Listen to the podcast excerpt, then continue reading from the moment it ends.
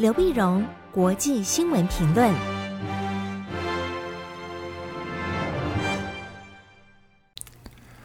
各位听众朋友，大家好，我是台北东吴大学政治系教授刘碧荣，今天为您回顾上礼拜重要的国际新闻呢。第一个，我们先看南亚的情势。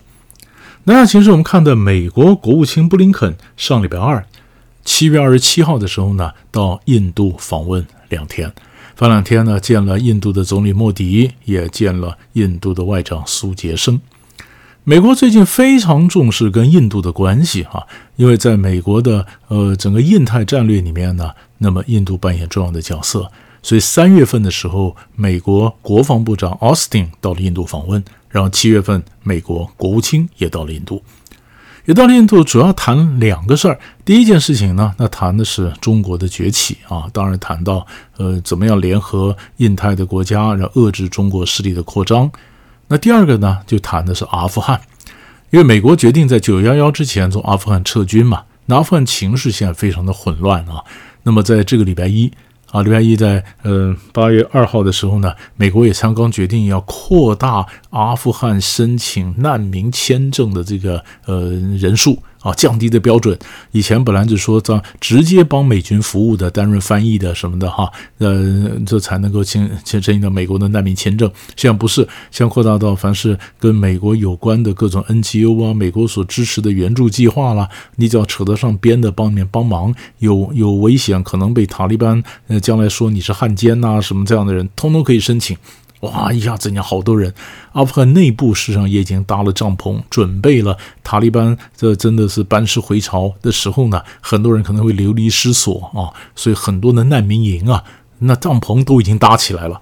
看的情势这样的一个混乱呢，所以嗯，美国当然也希望说印度。你跟阿富汗这么近啊，那那么整个的印太联盟的这个呃弧形啊，你是西南角嘛，这是你帮我就多看一下阿富汗这一块。当然，美国印度所标榜他们是民主的价值，可是印度自己的民主呢，最近有倒退的现象，所以很多人的批评印度总理莫迪啊，越来越专制。而且专制，他常常用了很多的很多的这个反恐法啦、反煽动的这个法律啊，逮捕了很多的异议人士、民主人士。所以，布林肯在印度的时候也点了莫迪一下，他谈到了民主倒退。他民主倒退这个概念，然后就说呢，像美国跟印度啊，是世界两个最大的民主国家，所以我们应该继续团结并支持这些理想啊，至关重要，不能让民主倒退。那到了印度呢？当然，布林肯这次也见了那么西藏留温政府的代表。那么这是二零一六年呢，见了西藏代表以后呢，美国再次见了西藏的代表。所以可以看到，从南亚这边呢，那么关心阿富汗之外，当然也给中国的压力。这个布局可以看得很清楚。你如果看了布林肯新闻，然后你再去看之前呢，事实上习近平啊。在七月二十一号到二十三号的时候呢，才刚刚到西藏进行了调研，所以现在这两个兜起来看就有意义了。七月二十一号到二十三号，习近平到西藏，现在这是习近平担任国家领导人以来呢第一次到西藏访问，那提出了稳定发展生态强边，就是强化边疆啊。那么，稳定发展生态强边作为中国治理西藏的新的八字的这个方针，那怎么发展？中国在西藏要该投入多少钱、多少人？怎么强化这个边疆？所以这个呢，刚好习近平到西藏，布林肯到印度，哎，这个两个针锋相对就很有意思了。那么谈到阿富汗，阿富汗的情况是怎么样呢？也偏偏同几乎同样时间，七月二十八号。布林肯在印度的时候呢，中国大陆外交部长王毅在天津会见了塔利班政治委员会的负责人，那么巴拉达尔。巴达尔，那中国大陆跟塔利班呢？中国大陆现在当然也面对着塔利班极可能是阿富汗将来班师回朝，阿富汗的新主人呢，新当家的，所以中国当然也要拉着塔利班。最主要的一个原因是什么呢？因为新疆这边的恐怖分子啊进入了阿富汗。新疆这边叫东伊运，东突厥斯坦伊斯兰运动，E T I M。一旦有东伊运跟联合国的报道也讲啊，事实上，东伊运也到了到了这个阿富汗。阿富汗的情势混乱，一方面就是很多呢，呃，回教基本教义派啊，恐怖组织啊，呃，什么他们就跑到这个阿富汗去发展。那另一方面，阿富汗过去包庇盖达组织一样，他常常就是让人家发展，他也包庇了很多恐怖组织。所以中国大陆就是告诉阿富汗讲说，你不能都包庇东伊运呐，那不能包庇东伊运，你要跟东伊运划清界限。那塔利班当然就讲说，你要我不包庇东伊运是可以啊。那援助呢？所以当然在中国就要用钱来买啊。所以中国大陆也是花了很多的钱要经济援助给塔利班。塔利班取得了这援助，他当然设法保护中国人的安全。所以这里面呢，到底谁比较会谈判，谁较稳定的情势，其实这个呃都值得我们来看。这是呃阿富汗这块。阿富汗这块呢，你再看阿富汗的情势，如果动荡不安的话，很多人就怕他这动荡会外溢。跟水一样满出去，满出去主要是满在哪里呢？中亚，中亚。所以当七月二十八号，呃，上在上个礼拜三，王毅在天津会见这个塔利班的时候呢，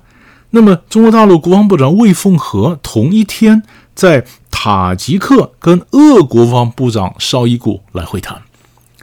那当时什么场合呢？是上海合作组织国防部长会议。啊，上海合作组织，中国和俄国都是其中的会员，而这次呢，就怕中亚情势不安呢，所以上海合作组织中俄之外呢，那那印度、巴基斯坦也有，当然还有就是中亚五国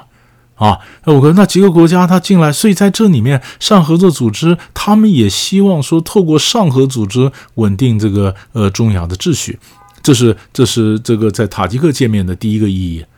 第二意义呢？就表示中国跟俄国关系还是不错啊，所以那么中俄两国的国防部长就表示要强化全方位、全天候的战略协作，并且讲，并且宣布啊，八月份中国跟俄国将在宁夏举行联合这个军事演习，那就表示美国好像想要拉拢俄国，可是俄国起码国防部长也在跟中国这边强化关系。而有意思的是，同一天七月二十八号，那美国在天津刚刚跟中国见过面的副国务卿雪曼，七月二十八号在哪里呢？在日内瓦，在日内瓦跟谁呢？跟俄国谈判，跟俄国谈第一轮战略跟军备控制谈判。这是六月十六号美俄高峰会议之后啊。拜登跟普京见面之后呢，然后我们说，哎，我们要进行这个这个呃武器管制的谈判，就双方关系啊开始有点比较正常的互动。所以在七月二十八号的时候呢，也就是同样一天，那么俄国的外交系统那是跟美国的外交系统在日内瓦谈武器管制，然后呢，俄国的国防部长跟中国的国防部长在塔吉克谈军事合作。你这里可以看到，俄国其实也也在玩两手的一个两手的一个策略，而这些不管是从中亚，不管是南亚，其实它环绕的一个就是中国势力崛起，一个就是阿富汗的情势。而刚刚这些新闻其实都是在二十七、二十八号这两天所发生的。那同样的也差不多在这时间呢，那么七月二十九号的时候呢，奥斯汀美国国防部长奥斯汀他到了菲律宾。美国继续他布局，所以他的我布林肯呃在印度，国防部长到了菲律宾，到了菲律宾二十九号的时候到菲律宾，那么见了杜特地，然后三十号呢，当然也跟了菲律宾的国防部长那么罗伦沙纳来会谈。那会谈主要谈什么呢？就是美他宣布说菲律宾啊将会继续延长这个叫部队访问协定，美菲之间的部队访问协定。我们晓得美国跟菲律宾啊，它有这个协防条约。可是协防条约在进行军事演习的时候呢，美军进出菲律宾，那是根据什么法令、什么规定？那么能够携带什么武器、有什么样的待遇？所以他们有一个部队访问协定，这样才能让美菲的合作呢能够落实。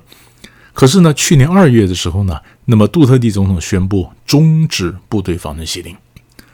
那终止当然影响到美国跟菲律宾的军事合作，但是这个呢，其实那并不是说，嗯，终止因为亲中，所以把这个美国跟菲律宾的这个部队防卫协定终止，其实并不是，主要原因就是，那么菲律宾的一个参议员罗萨，他原来是警察总监，是杜特地的盟友，可他帮着杜特地一起进行扫毒。而杜特地的扫毒呢，那么这个抓这个毒枭啊，这个这个这个行动呢雷厉风行啊，也很有效果，但是也常常违反人权，杀了不少人。所以美国这边的国会议员就要求说，你必须要制裁，制裁呢。结果这个参议员呢，罗萨参议员杜特地的盟友本来到美国，但美国光要制裁呢，就取消他的签证。那杜特地说：“那那这我反毒，他帮我去反毒，你取消签证，你不是打我脸吗？”所以杜特地当然觉得，那我就呃就宣布说，那我就中中断终止了这个部队访问协定。那么这次他为什么又恢复了呢？恢复当然一则是美呃对菲律宾要选举，选举时候呢，反对党每次选举时候都是打着反中的这个旗号。那就好，所以你这时候如果对呃美国，你反而是远离美国亲中国，那影响到他后续的人，可能他女儿的整个选举。然后第二呢，他其实也是需要说拉着美国来增强他的这种军事的这种呃呃武器的这种武器装备啊等等。可是这并不等于杜特地就要跟中国开战，因为前两天在二十六号的时候，杜特地在国情咨文里面就讲，菲律宾根本没有资格跟中国开战。他绝对不会打仗。南海的问题，他说那个仲裁，菲律宾也知道，仲裁中国没有参加，根本不值钱。他就一定要透过外交。他甚至讲得很明白，如果跟中国开战，我们这边还没起飞，中国的导弹就来了。所以菲律宾讲了一个实话，可是呢，他还是必须因应国内的情势，然后在美国这边做点调整，然后美国当然很高兴。那么就恢复了部队访问协定，那美国到美军到菲律宾就更容易。那将来当然，美国跟菲律宾的军事关系或者各种武器的军售什么，当然也会加强。对美国来讲，这是一个外交布局的一个成功；对菲律宾来讲呢，那就是国内国际政治上的考量之后的做的一个一百八十度的一个政策的转变。好，所以这大概就是我们上礼拜看到整个东南亚和南亚这边几个重要的新闻，值得我们关注。为您分析到这里，我们下礼拜再见。